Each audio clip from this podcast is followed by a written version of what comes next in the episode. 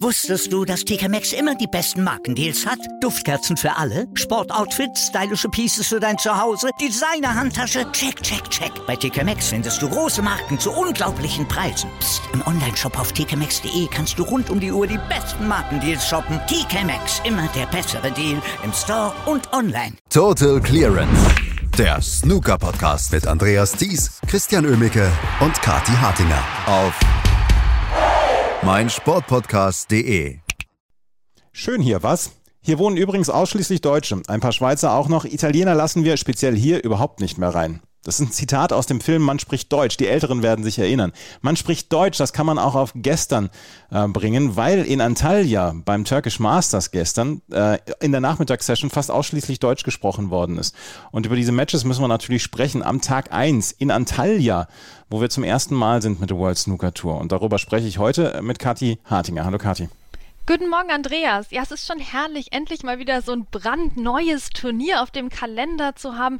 Es macht richtig Spaß. Wir haben so ein paar Anfangsschwierigkeiten, aber vor allem auch einfach ganz neue Eindrücke vor Ort da in Antalya. Also ein herrlicher Auftakttag, muss ich sagen, von diesem Turnier. Ein, ähm, ein wirklich gewöhnungsbedürftiger Teppich allerdings am TV-Table. Ich finde den super. Das ist so glamourös. Ich bitte dich, roter Teppich, dann diese goldene Marmorierung da so ein bisschen drin, mit diesem Champagner-Goldton. Also da könnte ich Stunden drüber reden, Andreas. Der Teppich hat das Zimmer erst richtig gemütlich gemacht. Wir lassen uns lieber über, über Snooker sprechen, anstatt über irgendwelche Filmzitate, die ich jetzt hier rausschüttle gerade. Gestern gab es nämlich, und darüber müssen wir sprechen, am Nachmittag wirklich eine Session mit deutschsprachigen Inhalten, weil Lukas Kleckers hat gespielt, Simon Lichtenberg hat gespielt und auch Alexander Ursenbach hat gestern gespielt. Und alle drei haben verloren. Lass uns als erstes über das Match zwischen Lukas Kleckers und Michael Holt sprechen, weil das war nämlich ein ziemlicher Schinken. 5 zu 4 ist es am Ende für Michael Holt ausgegangen. Es war ein Spiel, was knapp vier Stunden gedauert hat und es war nicht immer schön anzugucken, aber wir müssen sagen, Lukas Kleckers hat da vielleicht eine Chance liegen gelassen gestern. Ja, also manchmal ist es ja wirklich auch Arbeit, harte Arbeit, Snooker-Fan zu sein, gerade auch in Snooker Deutschland. Und gestern war so ein Tag.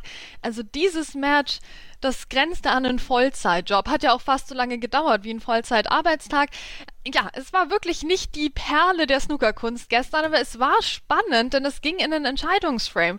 Ähm, und Lukas Kleckers hat sich sehr, sehr gut verkauft, gerade am Anfang. Also natürlich wieder mit seinen 31 Sekunden durchschnittlicher Stoßzeit. Aber nachdem Michael Holt mit der 75 den ersten Frame geholt hatte, ähm, hat sich Lukas hier aufgemacht zu einer fantastischen äh, 3 zu 1 Führung.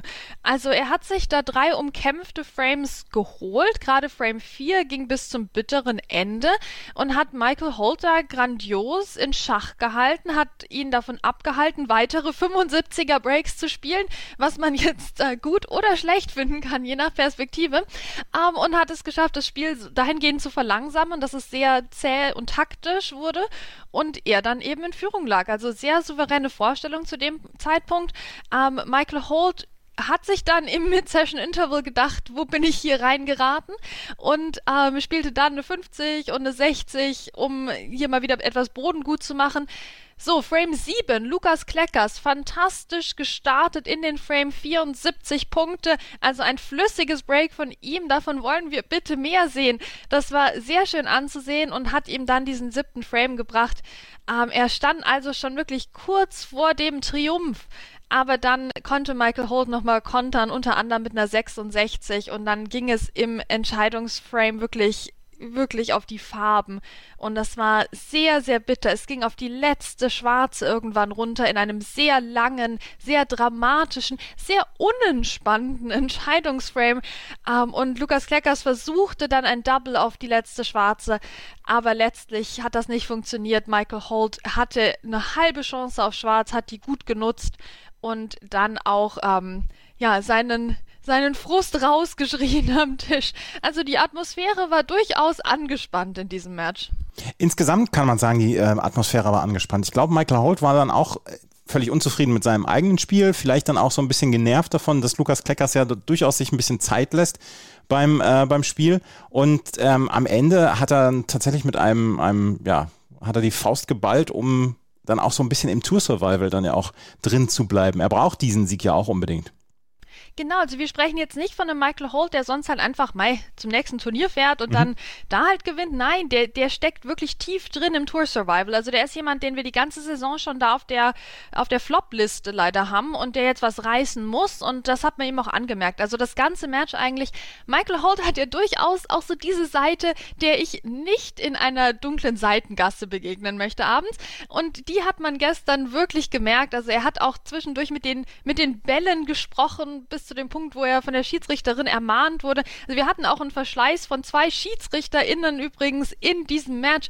Es ging wirklich aufs Ganze und Michael Holt hatte so sichtlich überhaupt keinen Spaß. Lukas Kleckers wie immer hoch konzentriert, wie er es auch schon auf dem roten Teppich war, als er zur ähm, Eröffnungsfeier gegangen ist. Selbst da hat man schon gesehen, okay, der Lukas Kleckers, der ist, der ist jetzt schon im Game-Modus, der ist jetzt schon konzentriert und ähm, es war wirklich ein, ein, eine Nervengeschichte gestern zwischen den beiden. Uh, also es war wirklich alles andere als so eine entspannte Urlaubspool-Atmosphäre. da, das war es nicht in Antalya. Lukas Kleckers verliert also mit 4 zu 5 gegen Michael Holt. Der ist in der nächsten Runde. Auch Alexander Ursenbacher und auch Simon Lichtenberg haben verloren. Simon Lichtenberg hatte keine Chance gestern gegen Jackson Page 0 zu 5. Auch bei Alexander Ursenbacher und Matthew Selt ging es eng zu. Am Ende steht es 5 zu 4 für Matthew Selt. Keiner der deutschsprachigen Spieler ist in der nächsten Runde. Ja, schon schade. Eine 0 aus 3 und das in einer Session. Also gerade für diejenigen Fans, die wirklich den deutschsprachigen Spielern eben die Daumen drücken, war das ein harter Nachmittag gestern. Gut, Simon Lichtenberg war gedanklich wohl eben schon am Pool. Also da hatten wir die Urlaubsatmosphäre, nur leider halt nicht zu seinen Gunsten, sondern Jackson Page ähm, hat einfach das ausgenutzt, dass Simon Lichtenberg in grauenhaften Tag erwischt hatte und hat mit 5-0 da kurzen Prozess gemacht. Aber das Spiel von Alex Osenbacher und Matthew Selt war so ein bisschen parallel eigentlich zu dem von Lukas Kleckers und Michael Holt. Ähm, es hat sich ähnlich entwickelt. Alex Osenbacher hatte immer wieder Chancen. Matthew Selt war nicht in bester Laune. Ähm, und es ging auch da über die volle Distanz und letztlich hat sich Matthew Selt durchgesetzt. Der kann natürlich immer gewinnen gegen den Alex Osenbacher. Also das ist wirklich auch ein sehr guter Spieler. Aber auch da würde man sagen, genau wie bei Lukas Kleckers, Alex Ursenbacher hat eine Chance da liegen lassen, weil bei dem Breakbuilding, was wir von ihm streckenweise eben gesehen haben, mit der 88, der 75, der 67 und dann noch der 54, da würde man schon denken, da wäre eigentlich auch ein Sieg verdient gewesen, aber auch hier ging der Entscheidungsframe bis zum bitteren Ende und auch hier hat es eben nicht gereicht für den Schweizer. Alexander Ursenbacher also auch mit 4 zu 5 draußen. Du hast mir vor der Aufnahme hast du mir gesagt, wir müssen unbedingt über ein Spiel sprechen. Das ist das von Martin Gold und David Grace. Auch das ist 5 zu 4 ausgegangen, auch für Martin Gold am Ende. Und du hast gesagt, es war fantastisch. Es war wirklich fantastisch. Da war alles dabei, Andreas. Das war für mich wirklich das Match des Tages. Also, entschuldige bitte John Higgins und Dylan Emery, vielleicht die da auf Platz zwei verdrängt werden. Aber meine Güte, was hat das Spaß gemacht. Wir hatten am Anfang eine sehr ähm, interessante Phase, wo sie beide noch nicht so richtig reingekommen sind ähm, und dann David Grace einfach in der Chancenauswertung besser war als Martin Gould und dann schnell mit 2-0 in, in, Führung lag. Ähm, dann hat David Grace zwei wunderschöne Breaks gespielt, von denen allerdings nur eins ausgereicht hat, um den Frame, Frame zu gewinnen, denn Frame 4 konnte sich Martin Gould noch klauen. Trotz einer 50 von David Grace kam er mit der 61 hier um die Ecke. Ähm, Frame 5 dann auch wieder extrem knapp und spannend. Also da haben sie teilweise auch echt den Tisch zerstört gehabt. Den hat sich David Grace ähm, mühsam hat er sich die Welle zusammengeklaubt dann zum ähm, zu dieser überragenden Führung von 4 zu 1 gegen Martin Gould. Aber dann kam Martin Gould irgendwie ins Spiel rein. Wie er das geschafft hat, keine Ahnung, weil es war wirklich bis auf die 61 wenig zu sehen von ihm bis dahin. Es hat nichts funktioniert. Also der hatte auch einfach so ein Pech immer zwischendrin, der Martin Gould. Das war fast schon komisch. Ähm, aber dann hat er es geschafft, Frame 6 auch von hinten aufzurollen, unter anderem in der 56. Und dann ging so die Break-Maschinerie los von Martin Gould. Es lief immer noch nichts bei ihm, Andreas. Es lief nichts. Also der Mann hatte ein Pech gestern an dem Tisch. Immer wenn er eigentlich einen super Positionsball gespielt hat, lief da doch irgendwie eine rote in den Weg, sodass er die Farbe nicht mehr lochen konnte und so.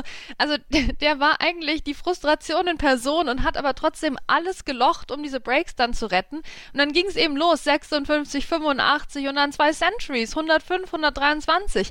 Ähm, David Grace wurde also noch ausgekontert mit 5 zu 4 nach 4 zu 1 Führung geschlagen, weil Martin Gould immer mehr zu seinem herausragenden Lochspiel gefunden hat. Und ja, David Grace hatte dem dann in der Chancenverwertung leider nicht mehr so viel entgegenzusetzen. Was am Anfang des Matches sein großes Plus war, hat am Ende des Matches nicht mehr funktioniert. Und so hatten wir ein wirklich unterhaltsames Match über die volle Distanz mit tollen Breaks von beiden, mit komplizierten Bildern auf dem Tisch und letztlich einem Martin Gould, der jetzt hoffentlich in Schwung ist für die nächste Runde.